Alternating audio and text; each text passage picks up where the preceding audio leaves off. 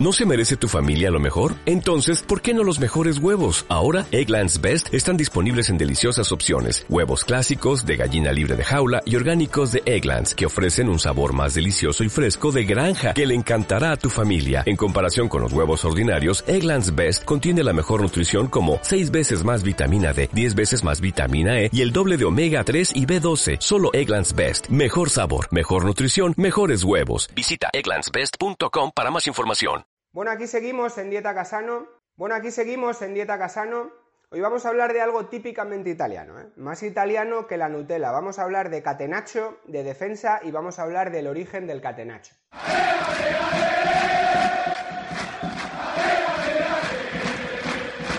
Antes de nada, ya sabéis, suscribiros al canal, le dais al botón, le dais a la campanita y así podéis recibir todas las casanatas y hacerlo porque si no pueden pasar cosas malas, como la carrera de, de la Peña en Italia.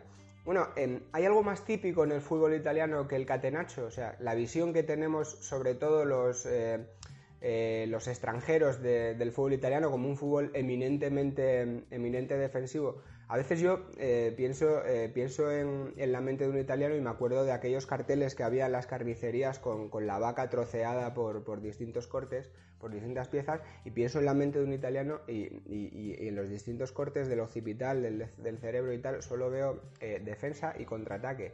Em, pero esto no deja de ser una, parodia, ¿no? Un poco una, exageración.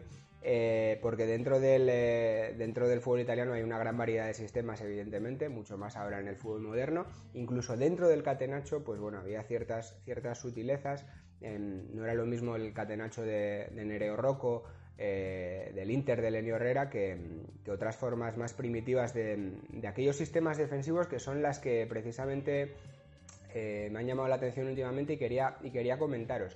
Em, antes de Lenio Herrera, en el Inter, que, la verdad que fue muy famoso por, el estilo defensivo de sus equipos, em, había otros entrenadores que ya lo habían, ya lo habían puesto en, marcha. Antes de nada, decir que el, que el Inter de, de Lenio Herrera en Italia no era un equipo tan, tan, tan defensivo y que cimentó más o menos esa fama por sus partidos en, la Copa de Europa. Y que de hecho incluso a jugadores eh, de la defensa eh, Elenio Herrera les, les dotaba de, conceptos eh, pues muy ofensivos. Y uno, y uno de los ejemplos es Facchetti que eh, pues bueno él en una época donde, donde los defensores prácticamente solo se dedicaban a, a, cortar balones, él era un carrilero más, tenía una gran capacidad para, sumarse al ataque y además Elenio Herrera lo, fomentaba, fomentaba que Facchetti peinara, peinara toda la banda, incluso era un, era un futbolista que tenía gran, capacidad para, marcar goles, para llegar goles y bueno, meter a lo mejor 10, 10 goles en una temporada para, para un lateral ya es mucho en el fútbol moderno, imaginaros en, en aquella época, en los años 60. Pero bueno, antes de Lenio Herrera y por supuesto antes de Nereo Rocco, hay una figura en Italia fundamental para entender, para entender la, mentalidad defensiva del, fútbol italiano que es Gippo Viani, Giuseppe Viani. Giuseppe Viani em, fue un entrenador de la, de la Salernitana. Y, sobre todo fue un tipo, un tipo peculiar. Y yo creo que entender o, o saber un par de pinceladas de su vida ayudan a entender por qué, por qué, fue el inventor del, del catenaccio. Viani eh, fue un hombre de fútbol, fue todo en el fútbol italiano, jugador, fue entrenador, fue mm, eh, director deportivo, manager, como lo queráis llamar, y fue, eh, fue por ejemplo, director deportivo en el, Milan de, en el Milan de los años 50, y él es uno de los descubridores de, de Gianni Rivera, por ejemplo, ¿no? Ahí, ahí, queda todo, ahí queda todo dicho. Pero ya digo que eh, hombre de fútbol eh, en, sus, eh, múltiples vertientes y además, em, digamos que un aventurero. Él es famoso, estas son unas historias muy, muy clásicas de la Italia después de la, de la Segunda Guerra Mundial, de gente hecha a sí misma. ¿no? Gippo Viani era uno de ellos, jugador de póker compulsivo, de hecho, se libra de. o, consigue ascender en, el ejército gracias a ganar alguna partida de póker eh, paracaidista también y sobre todo un hombre muy astuto dentro de, dentro de los terrenos de juego. Era un centrocampista eh, bueno, pues de mucho trabajo, de mucha brega, como la mayoría de los futbolistas estaba en el batallón de los poco talentosos y cuando pasa a ser entrenador em, tiene las orejas abiertas. Y uno de sus futbolistas, Antonio Valese, un futbolista, él entrenaba a la Salernitana, por cierto, no os he dicho, un equipo muy menor de, de, la Italia del Sur, un poco más abajo de Nápoles, en la campaña, y un equipo que, nunca había estado en, primera división y que desde luego eh, tenía muy difícil competir contra las, grandes potencias del norte y contra los equipos de, media tabla del norte. Entonces Gipo Viani llega, llega, llega al cargo y rápidamente intenta optimizar todos los recursos de, la plantilla y, se fija en una indicación que le hace su jugador, Antonio Valese, un hombre que lleva mucho tiempo en la Salernitana, que un símbolo del club, que le, mm, eh, hace una indicación táctica. Entonces, eh, eh, el, sistema que utiliza la Salernitana empieza a cambiar y, deciden añadir un defensa de más y quitar un delantero. Eso es lo que se viene a conocer como Vianema, por, por Gipo Viani. Fijaos cómo era el personaje que a su propia invención táctica, eh, sugerida por, uno de esos jugadores, le puso su propio nombre, Vianema. Y, para que os hagáis una idea de cómo revolucionó esto el fútbol italiano, eh, os voy a explicar un poco cómo era el Vianema. Em, si Gipo Viani jugaba su Salernitana con tres, con tres hombres atrás, eh, pues entonces detrás de esos tres hombres ponía un líbero, ponía la figura del líbero. Eh, Gipo Viani fue el primer entrenador italiano que empezó a utilizar la figura del, la figura del, líbero, de un hombre eh, en, defensa, liberado de marcar a cualquier otro jugador y encargado sí de vigilar un área. ¿no? Esto cambia completamente el fútbol italiano y el fútbol mundial, porque hay un cambio de paradigma, de, repente ya no estás encargado eh, de vigilar una persona, sino que estás encargado de vigilar una zona determinada y de ser, eh, digamos, la última red de, contención eh, para equipos que normalmente atacaban con tres y con cuatro, y con cuatro delanteros. Entonces, bueno, esto genera un tipo de, un tipo de futbolista muy específico que, con el tiempo evoluciona en, un defensor muy moderno del tipo del tipo Varesi, gente pues bueno, muy capaz no solo de defender, sino de anticipar, de leer los espacios y eh, de ser rápido y también de, tener la capacidad de sacar el balón jugado, ¿no? Eso es lo que un poco fue la figura del, del líbero, esta, esta figura perdida y tan nostálgica del fútbol, pero que todavía tiene, tiene muchos de los conceptos los aplican los, los centrales hoy, hoy en día, ¿no? Las parejas de centrales hoy en día. Bueno, Gipo Viani lo, empezó a introducir en Italia por primera vez por sistema. Entonces él lo que hacía era a su delantero centro, a Piccinini, em, le hacía, según pitaba el árbitro, le hacía retroceder y, empezaba a ocupar posiciones de centrocampista, de centrocampista defensivo, siempre con la tarea de marcar al delantero rival.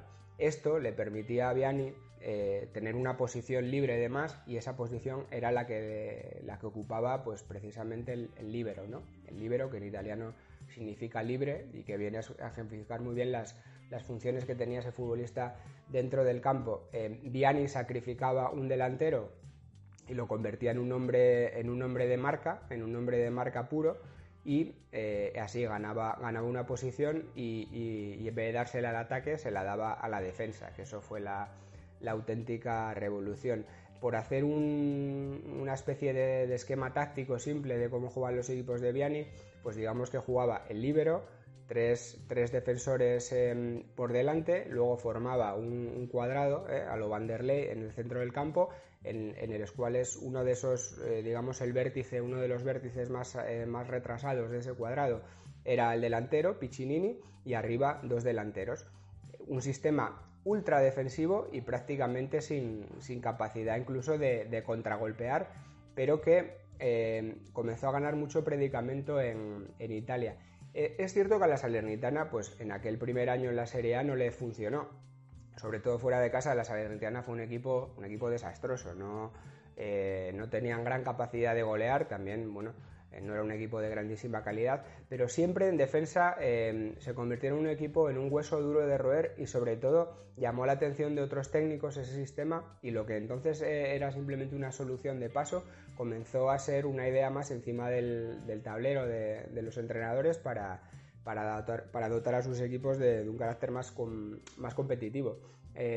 años después lo, lo aplicó el Inter y mucho más tarde esas ideas las recogieron gente como Elenio Herrera o como, o como Nereo Rocco con, cierto éxito, pues bueno, en la Triestina, en el Padova después, Nereo Rocco y, mm, y, más adelante, pero el origen de todo fue, fue la, estuvo en la mente de, de Gipo Viani.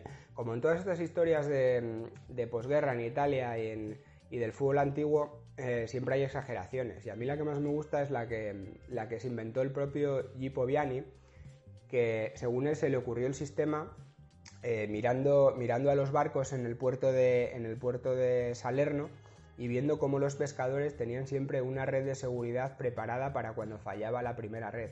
Entonces, eh, mirando ese tipo de, trabajo manual de los, de los, pescadores, dice que se le ocurrió la idea de poner un hombre más en, defensa. Bueno, esto es discutible y suena a invent, por donde lo mires. Suena a historia construida a partir de, a partir de los hechos y no, y no al revés. Pero bueno, ahí queda. Es la historia del, de Gipo Viane y, la, y el origen del catenaccio en Italia. Y mm, más tarde seguiré hablando en otros vídeos de, del juego defensivo en Italia porque yo creo que hay muchos estereotipos y ha habido muchos estereotipos durante, durante toda la vida con, los rácanos que son los equipos italianos y, yo creo que los tiros van por otro lado, simplemente los italianos eh, han sabido defender mejor que, otros equipos y han tenido, eh, han tenido defensas mucho más preparados, no solo desde el punto de vista físico, sino también técnico, táctico y, y, realmente son jugadores mucho más finos a la hora de hacer su trabajo en defensa, o han sido siempre históricamente, que en otros países. Por eso el juego defensivo eh, ha florecido tanto en Italia, pero no por una, no tanto por una eh, no tanto por una carencia técnica, sino por lo contrario, por, un, por una gran calidad técnica de los, de los, jugadores de, de, los jugadores de atrás. Pero bueno, eso lo explicaremos en próximos vídeos. Mientras tanto, ya sabéis, suscribiros al canal, campanita y podéis seguir recibiendo todas las casanatas y solo me queda despedirme con un forcha, saluti a tutti, arrivederci, bacioni, un forte in bocca al lupo e a presto pino.